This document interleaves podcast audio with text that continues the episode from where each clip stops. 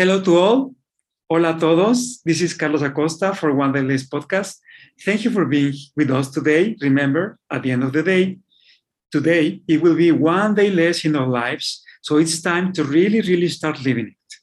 Today, my guest is a wonderful person, a lady, Birgit Kamps. This is the third time she makes me the honor of being in my, my guest here in ODL. Birgit is also a successful entrepreneur specialized in finding and developing human talent in the professional world and businesses alike, helping companies to reach greater success by having the right talent in their executive, executive teams. Birgit also is a great human being with lots of stories to tell about her life for us to learn and reflect to be better. Last but not least, she is the founder and host of the CEO Blind, Blind Spots podcast, available in all platforms like Spotify, iTunes, Anchor, etc. If you want to learn a lot about leadership in this changing, dynamic world of CEOs who succeed and thrive, Birgit's podcast is the place to be, to hear and evolve. Hola, Birgit, how are you? Buenos días, Carlos. Muy bien. Buenos días. doing great. Thank you. So happy to have you here. Thank you for being here. So we are in the third show. Uh, I am honored because this is the third time I am with you here. Uh, you are like a VIP guest of One Day Less podcast. So that's why you've been here so many times.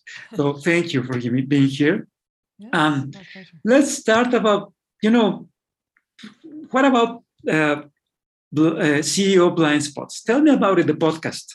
This is the first uh, thing I want to know about. How uh, has the show evolved? How have you felt about it? The experiences, whatever you wanted to, to share with us.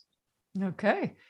Well, as you know, I work with a lot of CEOs, and um, I've been in uh, business for a long time. And so naturally, I get a lot of referrals and there came a point in time where I was I, I just my whole life priorities changed after I had my daughter. I sold my company and I only work, you know, with a few select clients, but I mm. still I love supporting entrepreneurs, including you. And you. Uh, so I was like, how can I help entrepreneurs if I can't give them my time? And what I had noticed is there's no mentorship going on anymore.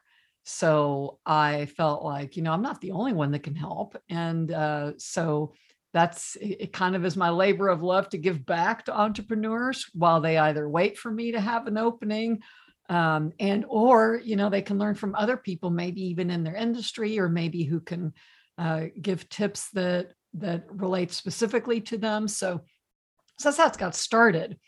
And uh, and when i got started i just wanted you know authentic conversations and really let leaders uh, give their advice Mm. and you may know a lot of leaders like like to have a lot of advice to give right? Because they have a lot of experience. And so they end up being like 30 to 30 minutes to an hour long. And when i did a survey because that's one of the things i learned as a leader is to always ask feedback. Um, it mm. doesn't matter how great i think things are. What really matters is what do the people who i'm trying to serve think um, and what's great and not great in their view. So when I did a survey, they said, "Gosh, I love so many uh, great tips. However, I'm so short of on time as a leader.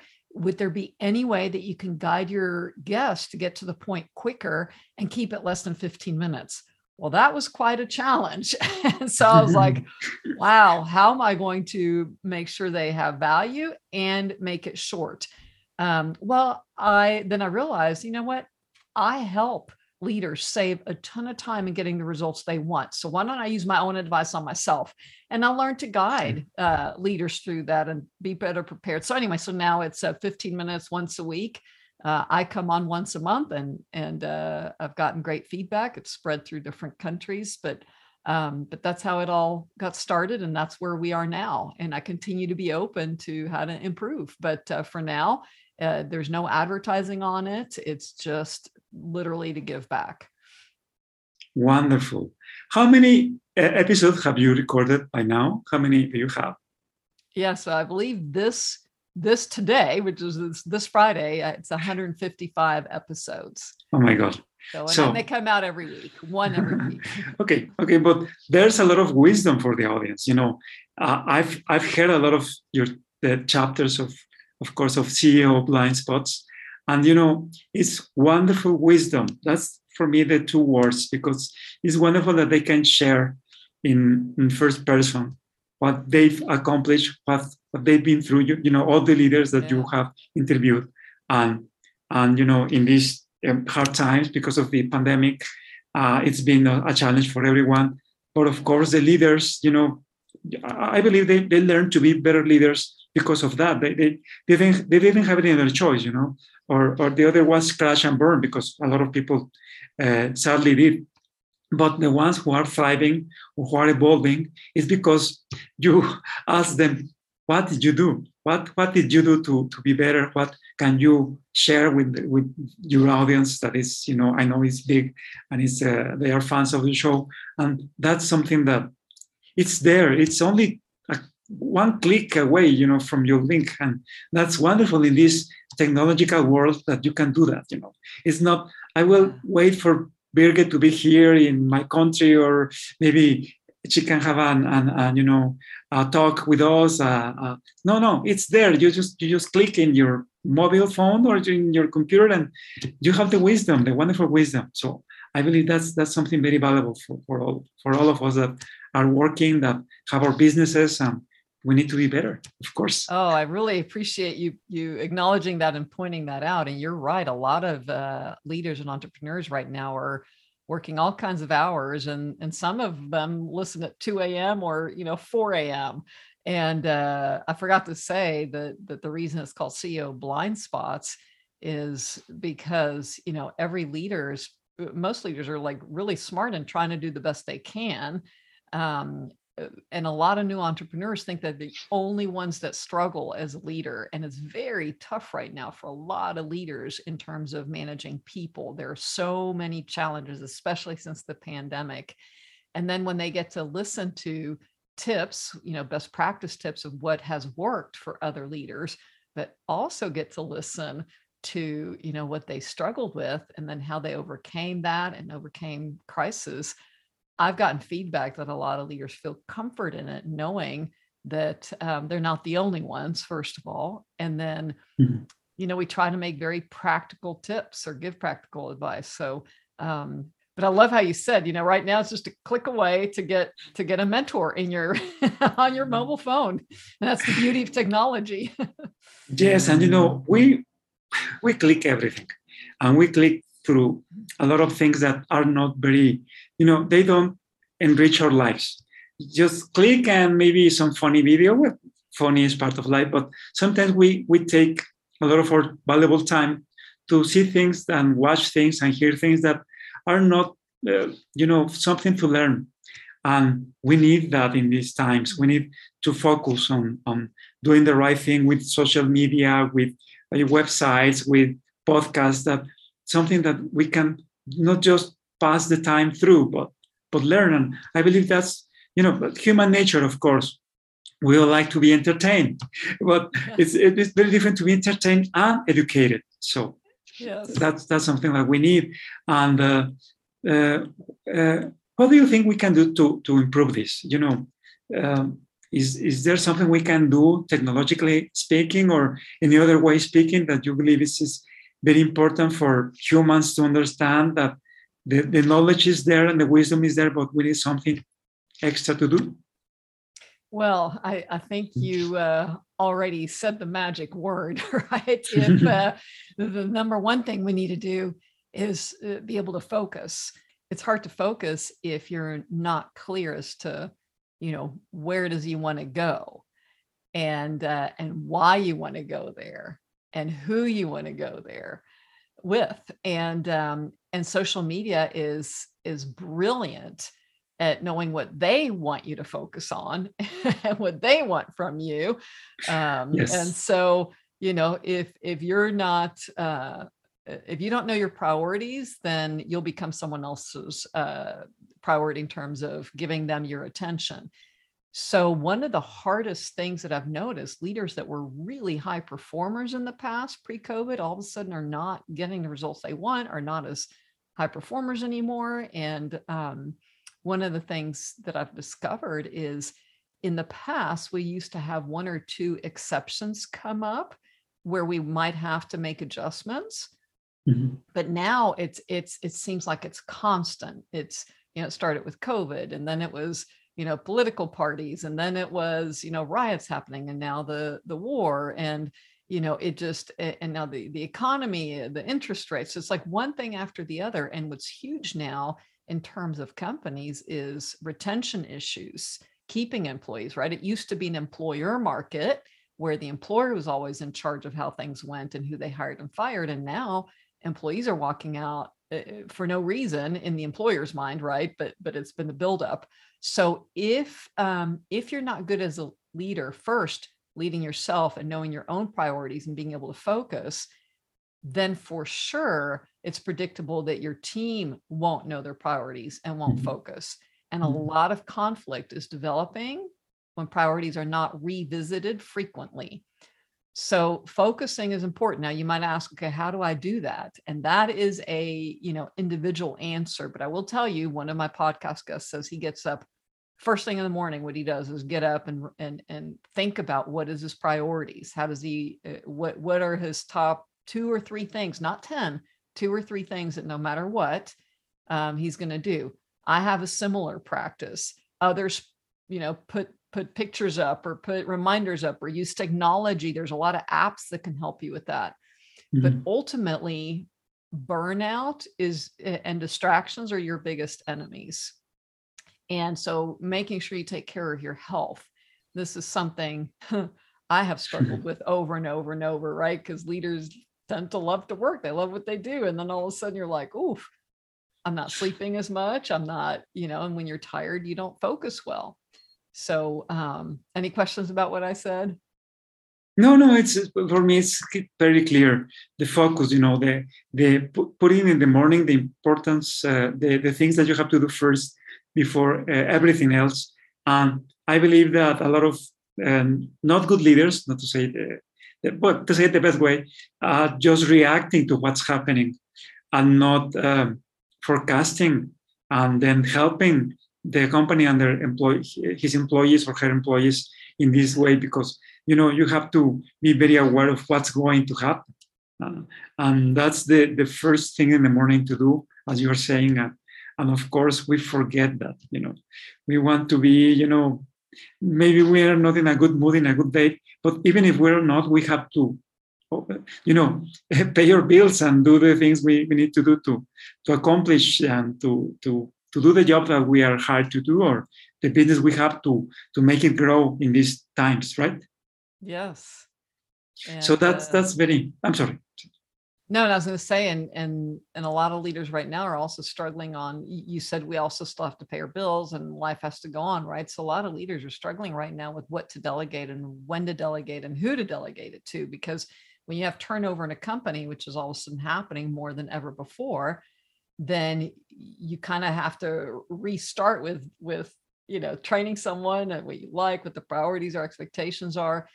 And you know a lot of leaders um, don't realize that it, the importance of having a, a, personal assistant as being one of their most important people to delegate to and to hire. And uh, and and a personal assistant sometimes will save more time than anything else and so mm-hmm. eh, eh, you mm-hmm. know again leaders are used to doing it all themselves and saving saving money but over time it's it's really important to ask yourself where am i what is that best and highest use of my uh, use of my time? And how can i delegate the rest? And if it's a routine task then that's a huge clue that that should be delegated. Okay so that that's so clear. That's that's so important. And we need to have like a you know a thing uh, in the in our world that reminds us that because we forget with all the uh, rush of every day that we need to do that every day right? Yes yes. Okay so let's talk about your business you know mm, uh, mm-hmm. let's let's get uh, updated about that. And first thing i want to ask you is uh, what what can you uh, tell us and share us about the workforce the workforce pre and post pandemic. Uh, you know, the, the things that happen in like resignations, retention.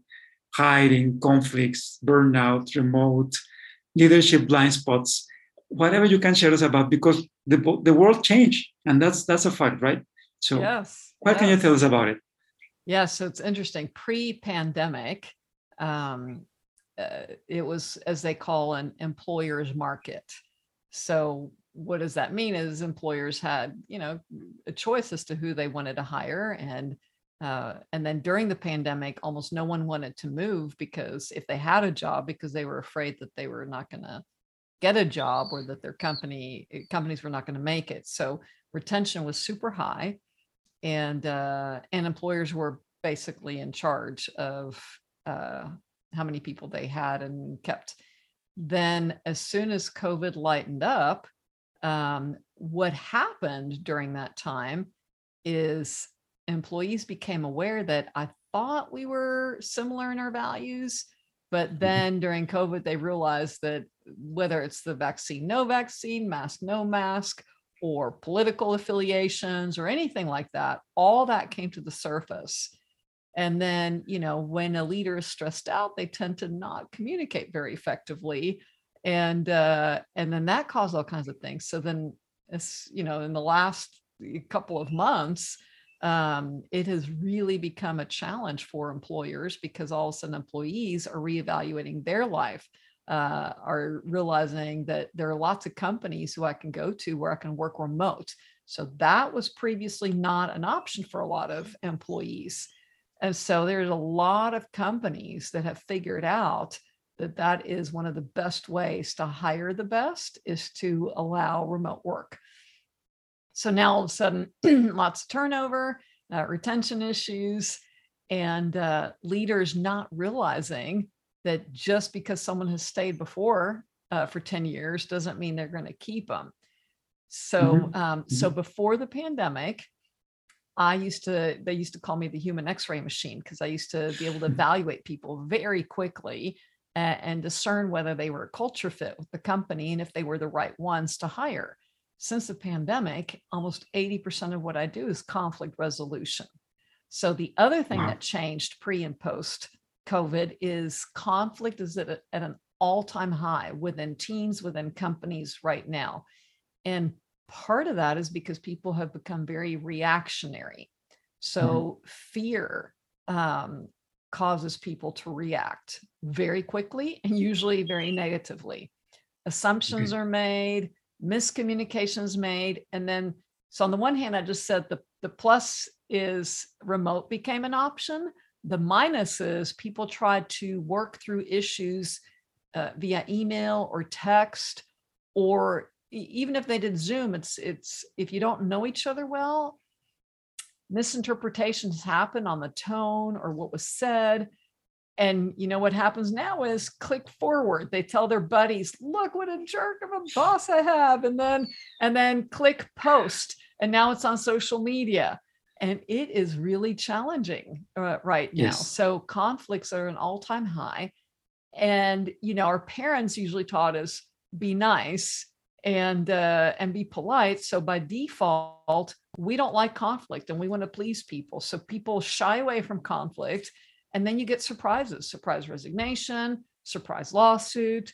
Um, so it, it's become very challenging that way, and my heart really goes out to leaders right now because it's you almost can't win unless you have a you know a, a high giftedness in effective communication, and, and that's really the bulk of what I'm doing right now is helping leaders um, you know, avoid miscommunication, help help uh, communicate effectively. So that that's been a big one.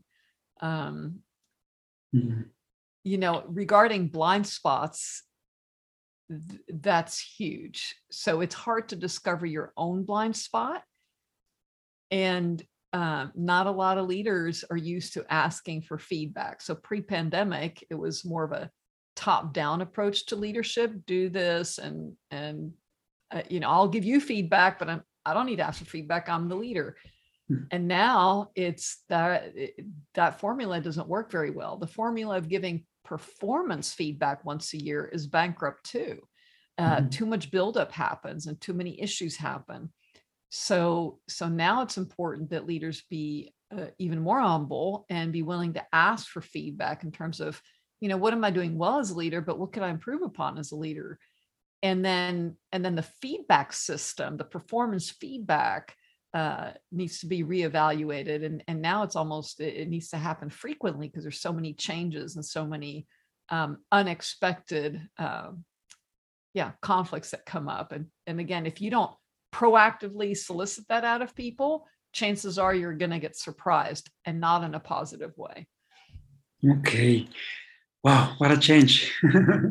You know uh, i've heard and i've read that employees uh, became because of the remote work and being at home and you know like rethinking their jobs because of this and being maybe uh, hypersensitive about a lot of things that in the past they tolerate because as as you said there were other times and now it's a new time. And they they now like more more more like a, hu- a, Christ, a human made of crystal because they can break more easily. And that's because they now are more aware of their health about living about working for a company for eight ten hours i don't know. And uh, of course this has affected the workforce again. And and do you think this is not turning you know a time of not turning back? This will be the new uh, the new forever? Ah if i only had a crystal ball. Um, i do think that this is uh, the new norm for a while for sure and especially regarding what i mentioned earlier the the relationship between employer and employee, uh, I think will forever have been adjusted in terms of the top down approach. I don't think is ever going to work again. And I also don't think the once a year performance feedback is ever going to work again. Okay. Of course, we do know that inflation is coming, interest rates are coming up. We don't know what the next pandemic will be. And, you know, it, when when employees are concerned about you know their their future their their income then the leaders might start to again you know be more quote unquote in control and have higher retention capability but but back to answering your question i don't think it'll ever go back to what it used to be i think the awareness is is very different on both sides and both sides have discovered blind spots. Um, you know on the employee side it, it's when you have so much built up uh, reaction and anger or frustration and you never told the employer that you just quit and left one day then you go to mm-hmm. the next employer. And then what what is happening after a couple of months is they realize oh you know it's not like a, it's not perfect either. Everything has its pluses and its minuses. So i think mm-hmm. i think the balancing is starting to happen uh, it'll never okay. go back the same but probably not the extreme it is right now either um, but again, I don't have a crystal ball. And to your point, people are very sensitive, reactive these days. And and just one email and resignation happens. So I, I literally got a call from a chairman who said, "You help uh, half the teachers uh, of this school uh, just gave in their resignation because of an email that was sent." And the email started off beautifully. You know, I, I appreciate you for your efforts and then at the at the bottom in bold like the rest of the email was regular in bold at the bottom he states uh, oh and by the way we're going to cut your uh, time your days off your personal time off is what it's called your uh, in half wow. with no explanation no time to explain it in advance. No, he but he was trying to be efficient right? Because mm-hmm. he's got so mm-hmm. much on his plate. And and that email got circulated. People wanted to resign. They wanted to go behind his back to the board to get him fired. And um, and so i had to get involved. And the good news is you know everything everything worked out. I helped clear up the miscommunication. Everyone except for one ended up resigning and that one was going to anyway but these are the things that are happening standard these days so not not mm-hmm. easy times okay and of course not only uh, you as your business had to evolve to attend these new uh, things of humans uh, work, working and you know employers and employees and you know uh, uh but also we as uh, people who work also have, need to evolve, right? You need you need to learn that you know the pandemic is. I can say this: nobody's fault. We need to adapt to this, and this is post-pandemic world. But again, if we don't do this, uh, it's on, not only one part's fault; it's both parts that need to adapt, right? Absolutely. I uh, I, I appreciate that you're seeing that it's you know it's not just one person it's everyone's needing to evolve right now and it's interesting that you would say that because one one of you know besides this podcast is my passion i also became very passionate about helping the the team members the leaders inside companies set themselves up to success not wait for the boss to be this perfect person but for them to get what they need to and especially give them the tools and how to communicate effectively. I've got a seven step frame uh, step framework on how to have effective communication effective conflict resolution. And so i'm helping them now with that because you know a, a lot of us went to college and they didn't teach us how to manage our money effectively nor how to communicate effectively through conflict which happen to be the one of the two most important skills to have in life to succeed as an adult. Well you could say as a, as a child as well. So and and rather than look for fault so the the starting point right in conflict resolution is let's not look at whose fault it is. Let's look at what is working and not working based on our original agreement or based on what we had in common our vision mission values priorities you know so so let's unite in what we're both trying to accomplish and then we can talk about what's working not working so okay. um so yeah very very important that everybody ask themselves the question how can i set myself and others up to succeed? Yes what can Perfect. i do to help out in this process? And then be willing to forgive the other person and yourself and start over. Your your podcast is one day less right? So that i think that's a beautiful reminder for conflict resolution.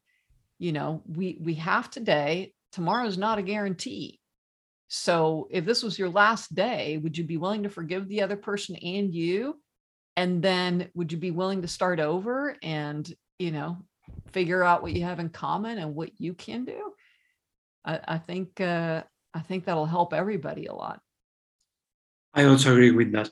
Okay, very good. So, what about uh, hiring?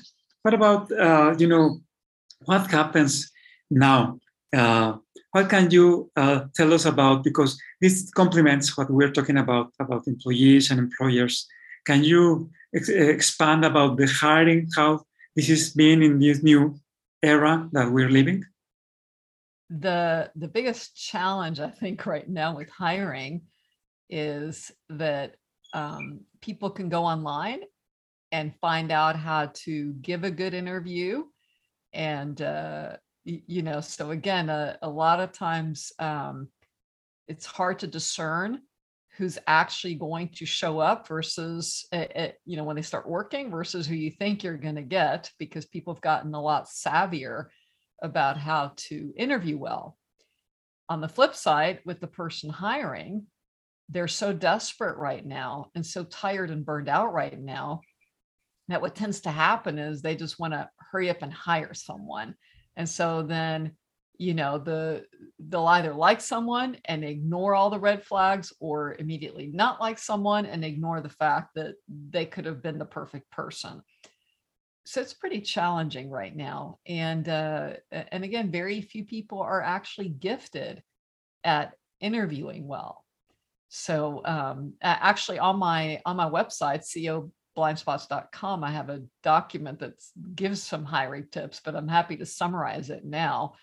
Um, so the kind of the starting point, as we mentioned earlier in this episode, you have to be clear about what it is, where is it that you're going, and what are your priorities, and then reverse engineer your questions accordingly that is from a skill set perspective, right? I need to grow by 20%. I want to expand in this country or these products. Then there's the part of uh, character alignment or, you know, vision, mission, values alignment. So you've also got to be clear as to who you are and who would be a good fit with your culture. And in the past, you know, that people thought uh, that we had the same values, but how do you actually know? It's when it's decision making time, right? That's when it becomes clear. So being upfront before you even meet the person, it's important that you're clear about the bottom line of what your company needs what the role needs. And normally what people do is they focus on the individual, like do they have an MBA or a or a CPA or you know experience in the mm-hmm. whatever energy industry. So they focus on the individual. Then they focus on do I like you or not like you? And uh, and I might like you, and you might have you know 10 degrees. But is that going to help you get where you want to go with your unique company? So big hiring mistake that gets made is not realizing that every company is unique and their needs are unique and the team members are unique and but uh, what i really helped a lot of private equity firms with and and now a lot of entrepreneurs as well is they would go with people that were for example fortune 500 executives and put them in an entrepreneurial environment. And then you know millions would be lost because they didn't evaluate well enough can this person transition into our current environment? Currently you know if we're a private equity firm we've got five to ten people at the most. Can they transition? Can they take out their own trash? Can they get their own you know do their own research or or uh, until it's time to keep expanding and vice versa? Sometimes people get excited about an entrepreneur type of spirit or environment but the company may be in the stage where they need a bunch of processes and and uh, you know procedures if you will and then that doesn't work out. So it's really important again to figure out where are you in business what's the cycle you're in where do you want to go and then reverse engineer does this person fit? And the other part that i would look for is what have they done with their skill set? Not just that they have the skill set but what have they actually done with it and and again people who used to perform five years ago are not performing as well or vice versa. Some people can handle working from home some people can't. And um you know it's it's just uh the more clear you are about who what you need in the future and what your values are the better you will hire. Otherwise you're going to just uh, end up hiring people and it's it's kind of like playing blackjack or russian roulette. You just hope hope it works out but but but the problem is it it impacts your whole team. One bet higher and it'll cause turnover in your team. So it's multi-layered right now. You know questions about that? Yes you know I, i've i've seen that you know that you hire someone who looks very skillful, who is uh, brilliant, maybe, but for example, doesn't have the character to to work on a team, and you know that's uh, you, like it's like well, I don't find a better word to say, but it's like a poison to the team because mm. they poison the others are around because maybe they believe they, they know more maybe they believe they yeah. they they deserve more and wherever you go which whatever work you are whatever they, they hire you, you need to prove that you are that you are valuable to the company, and then you grow. You you are in the ladder of the company growing. But any other way, they, they believe a lot of things before they prove themselves in that company, and they, they their ego is so big that they destroy the good uh, spirit of the team. And I've seen that a lot. And uh, if, uh, for example, if you have a person like that can you uh, spot them with some kind of test or or evaluation? You, are you are you able to do that and uh, uh, allow the employer to know before it happens, the the, tra- the tragedy happens?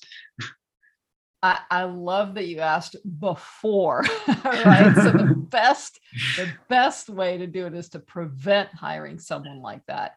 And I just gave a couple of tips as to what to look for. You'll ask better questions, you'll listen better if you know what it is that you need. But I do have, I call it an insurance policy for people who who may not be that gifted at, at evaluating people evaluating people well. It, i call it reference stacking. So i don't know about you but a lot of companies don't even bother to check references or when they do right and, and part of the reason is because like oh they're just going to give their friends they're only going to say good things which you know is is, is true a lot of the time mm-hmm. and then the mm-hmm. other reason they don't want to do it is because no one has enough time and why am i going to call and the same questions and it's not worth my time however there is a technique as i mentioned called reference stacking that'll help identify these these people who are very good at talking and telling you what you want to hear, but not necessarily performing. And so I always ask for three to five references. And uh, and then the way it works for me, and it works for a lot of leaders, is during the interview process, make sure you ask the person what they think their strengths are and their weaknesses. That's the first question. And then the second question, ask them what others have said their strengths and their weaknesses are.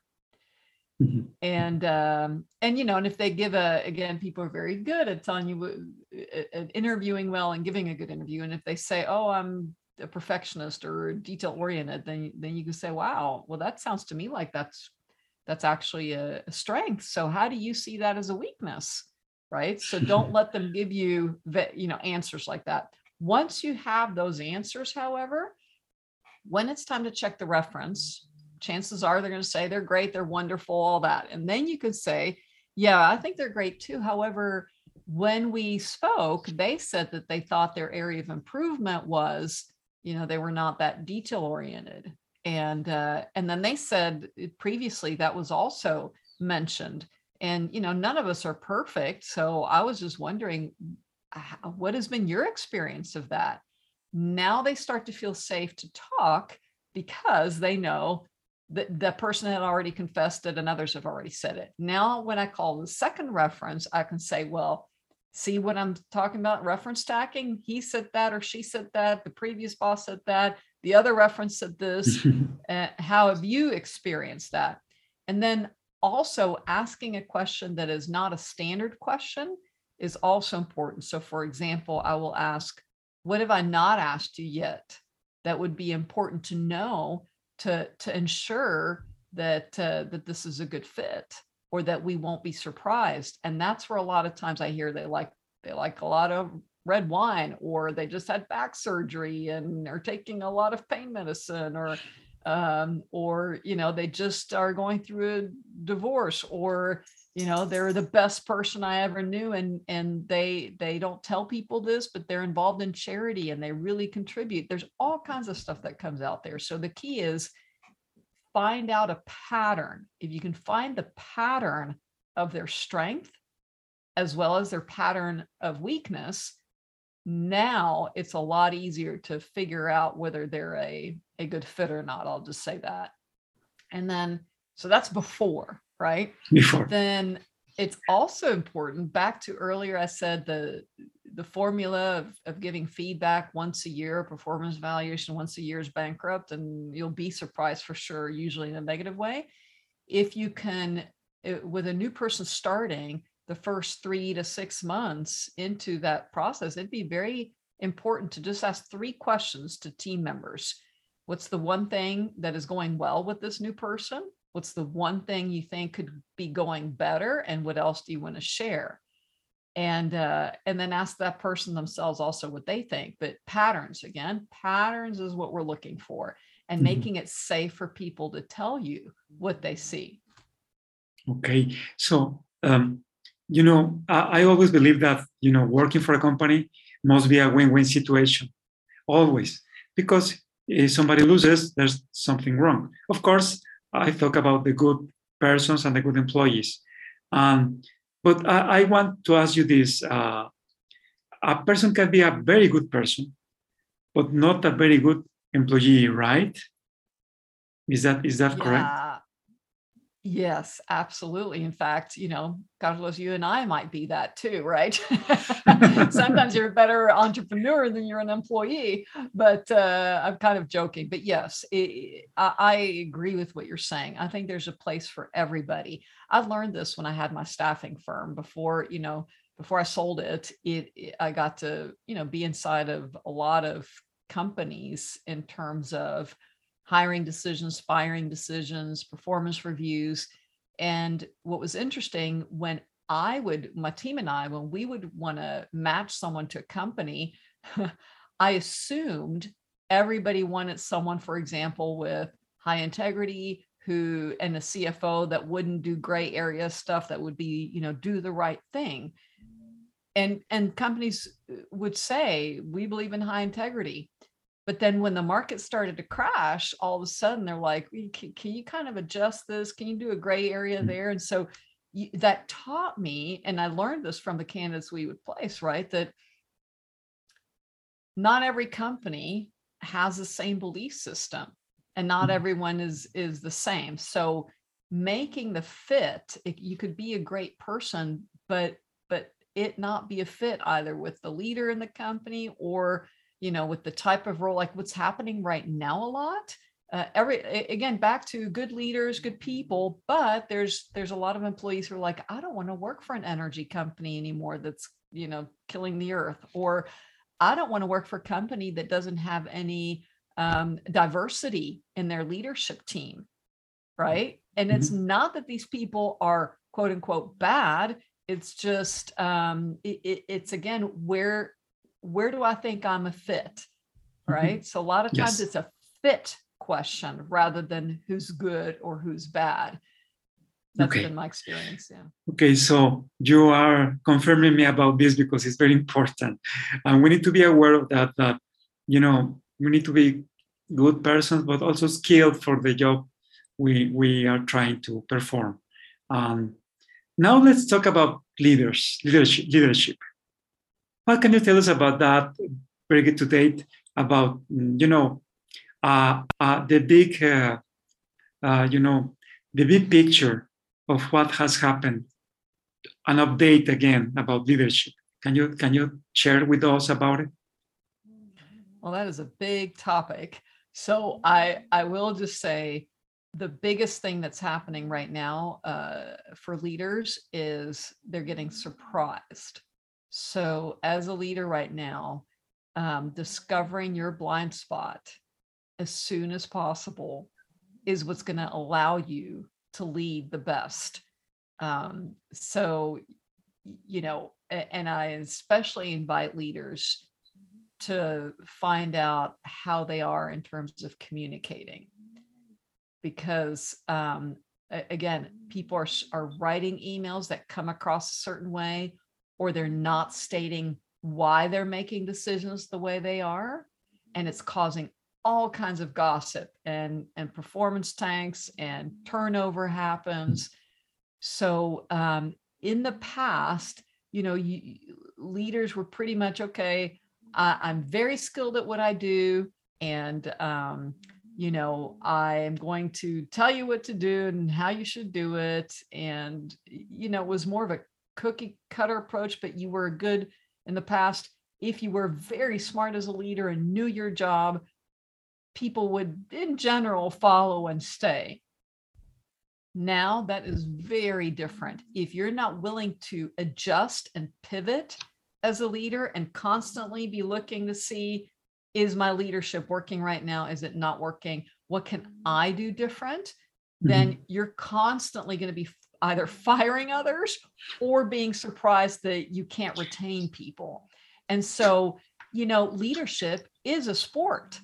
Uh, if you want to, if you look at it, you can't get, you can't achieve your game, you can't achieve your vision if you don't have people working together well. And so, leaders, you know, assuming you're in an industry that's viable, a for profit industry, then the game is how can I hire people and retain people and have them work together well so that we reach our goal and we can win at the game we're playing. Okay. And again, if if if you in that game don't say, hey, what's working, what's not working. Like look and see, are you achieving your goal? Yes or no? Are you surprised? Yes or no? The more surprises you have, the chances are that your communication challenges are bigger than you think they are. So that's the biggest thing. You're constantly having to pivot as a leader and have a growth mindset, right? So a lot of leaders started being a leader by uh, growing and learning. And then at some point they got comfortable and thought, I know, you know, not that they thought they knew it all, but they quit looking at their part of things. And so now you, it's back to being a lifelong learner as a leader and figuring out how to, you know, set yourself up to succeed and your team up to succeed. And we have one day less to do that. yes, you know, because I believe that we I, well that's the question is uh, right now for you is do leaders need to be more human in general mm-hmm. you know human is not maybe you can look at that as a weakness but with all the things that's happening to the world with the pandemic and you know being empathic to the other people is also a way of uh, leading right absolutely so you could say in the past uh, IQ was the most important part of an effective leader. And now uh, IQ is definitely important, but EQ, as they say, emotional intelligence mm-hmm. has become the number one skill set that's needed for a leader. And empathy, that absolutely has become uh, a foundation for teams to work well together with the leader. And so um, I like how you pointed to well, is it really a weakness to show it, uh, you know, when you're struggling as a leader or not? It, eh, back to the balance earlier, I said, you know, it's it, the employer used to be in charge, and then you could say the employee was the one who held the power card, so to speak. And now I think it's if we all realize we're human, we're all struggling, all of us are trying to figure it out. And if we'll just give each other the benefit of the doubt and ask for feedback or ask for forgiveness, I I do think um, you know the the teamwork will be a lot better. You know, I I truly believe that maybe not all, but most of us lost somebody close to us because of the pandemic. I did. A good friend of mine, for example, died because of the uh, COVID uh, pandemic. So uh, again, this relates to uh, learning that life is somehow fragile. And, and because of that, another friend told me these past months that he's an entrepreneur. And he told me, well, I'm, I am a leader, but I'm not a pleaser. Yeah, I'm a good person, but not a pleaser. At the end of the day, I will be very good with my people, but at the same time, I will look at gains and losses. And of course, we need to be profiting. But that, that's not, uh, you know, in a fight with being human and vice versa. But I understand that we are living in hard times and we need to be better. Is that correct, right? Yeah. So um, I a lot of times invite leaders to to think of the and rather than the or. So and yeah, we have to keep our eye on the ball of are we profitable or not, if that's the game we're playing, right? There's also leaders in nonprofits, but if you're playing the game of a for-profit company, then you do need to look and see, you know, uh, can I, is this sustainable? And at the same time, be human, be empathetic, look and see how can you, how can you help someone?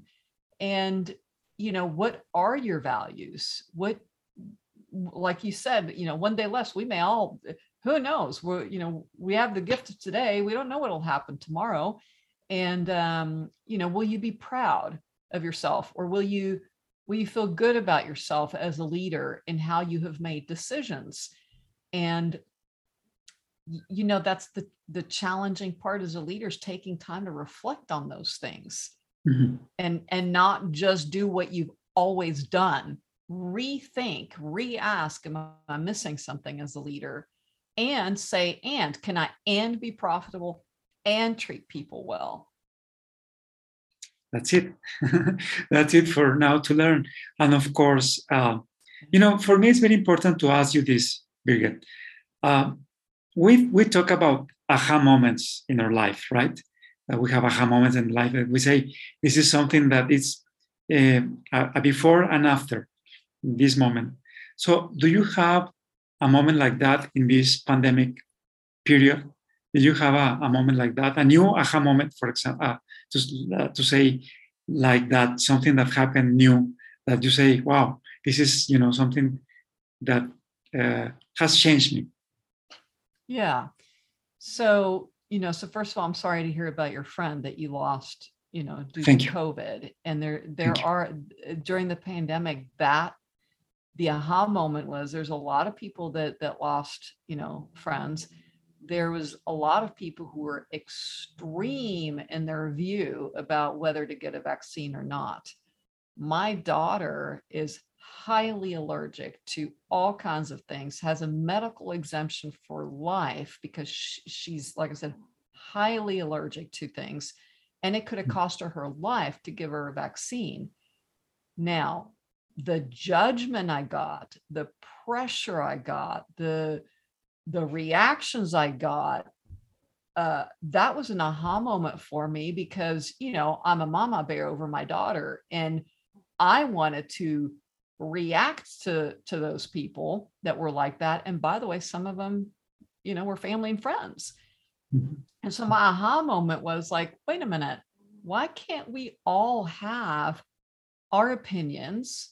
And why can't we all just respect each other whether it's a religious difference or a culture difference or a difference in points of view right? So it, that was my aha moment about who do i want to be as as a parent as a leader in situations where people will literally like stop talking to each other will literally destroy things because they want to be right they want to be the good person the right person at the expense of a relationship and and perhaps at the expense of of love and and whatever they believe in right? And uh, so my aha moment came during that time where it would have been very easy for me to get in my head and get all my statistics and all my logic and try to convince them why why they're overreacting or why they mm-hmm. whatever. It- y- you know but instead i took a deep breath and again i take my time in the morning but who do i want to be? And i and i would just internally say they're that's what they deserve to it's their life not mine right? One day less. I'm here today.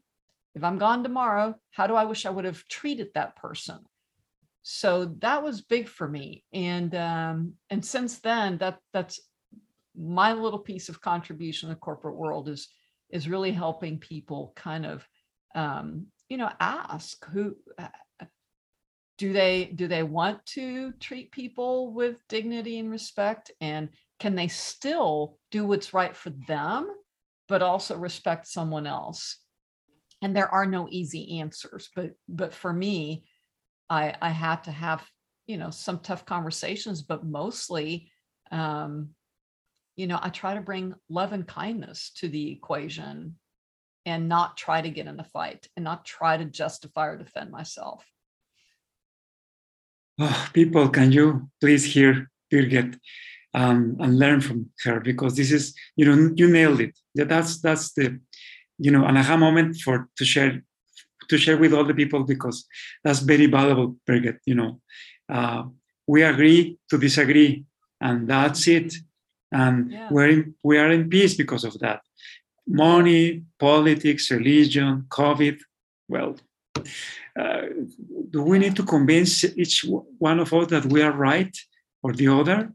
You know, maybe I know, I don't know, but that's for me, that's, you know, this is a, a moment of real truthfulness that you are sharing with us because we need that. And, and, you know, it's not just a human moment, it's for everything that we do every day in our work, in our lives, and, and you're sharing it perfectly.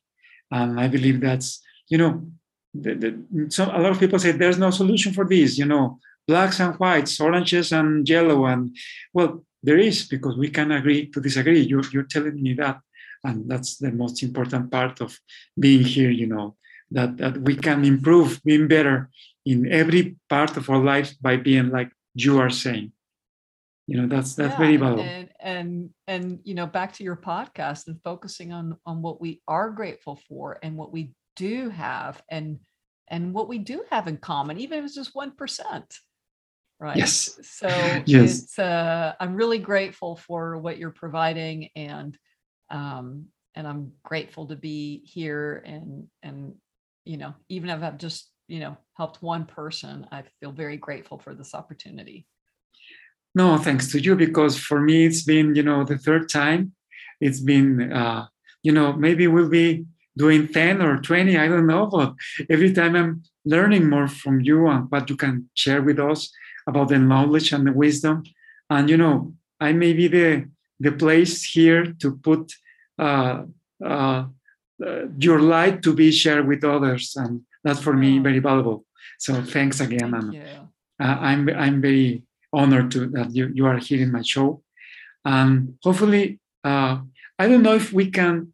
Uh, you can tell me something that I missed because we are at the end of the show. Maybe something that we we need to share that you need to share that I forgot to ask you. That would be great if you have something else mm. to say. Mm. Um, well, first of all, I encourage everybody to listen to your podcast and your radio, right? Thank because you. Thank you. Thank I, you very much. I have listened to some of your episodes, and I think we all need to support each other in lifting each other up. And, you know, how can we enjoy today? Right? Asking ourselves that question, regardless of what's going on in the world, what's what's one way I can enjoy today? And what's one way that I can help someone else enjoy their day? Right? Yes, so, exactly. Um, so ask yourself that question. Ask, you know, how can you set you and others up to succeed? And then, um, you know, and then and then there's the practical side of me, which is, you know, if uh, specific tips, I you can go on my website and there's a tip on how to interview well or, or hire well, or you can listen to other leaders. But but if you know, um, you know, if you know the bigger picture of life why are you here? What what do you want to contribute? And and ask that every day right? Not don't wait till there's a crisis to then say i wish i would have i wish i would have you know enjoyed today. You know i i remember um you know that wisdom words that you're saying. I remember you know the, the picture dead poet society when mm. robin williams like as Professor Keating is uh, with the students at a hall, and they are looking at the old pictures of people that died, and they are saying, and they are saying to them, "Carpe diem," you know, mm. seize the day, live the day. Uh, well said. You are alive. You are here. Yes. Yes. One day less. Today will be one day less, but you're here. And yes. you know, the, and Robin Williams is telling them, then one day we will be gone. That's that's for sure. Um, in the meantime, we have this gift called life, and we work and we thrive and we lo- we lose and we win and everything. But if we are not aware of that by your wonderful podcast uh, and other tools we can have, uh, like this talk with you, and then we are not learning. We're not we're not learning anything and and this is for me you know that moment because it's it's, it's about uh, having the time to be aware of of our inner selves to be better with out there with other people right yes yes I'm so, so grateful that you summarized that so well. well, I remember that by by hearing you, by listening to you. So, mm. uh, thanks to you. Um, hopefully, we can do much more episodes if you have uh, the time. I will ask for that. I know you're a very occupied person uh, by teaching so much window wisdom to all the people, but hopefully, we'll be there uh, here again. Yes, we will collaborate, and and I will do what I can to help you and and your listeners. Thank you again. Muchísimas gracias.